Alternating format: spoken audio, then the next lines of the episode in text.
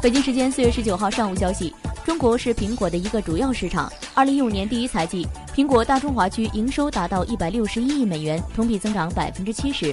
然而，苹果的 Apple Pay 移动支付服务迟迟未能突破中国市场。那么，为何 Apple Pay 在中国遭遇了这样的局面？根据 Market Watch 网站的报道，中国各大银行认为苹果对通过 Apple Pay 的支付收取了过高的费用。目前尚不清楚苹果是否会在中国降低 Apple Pay 的手续费。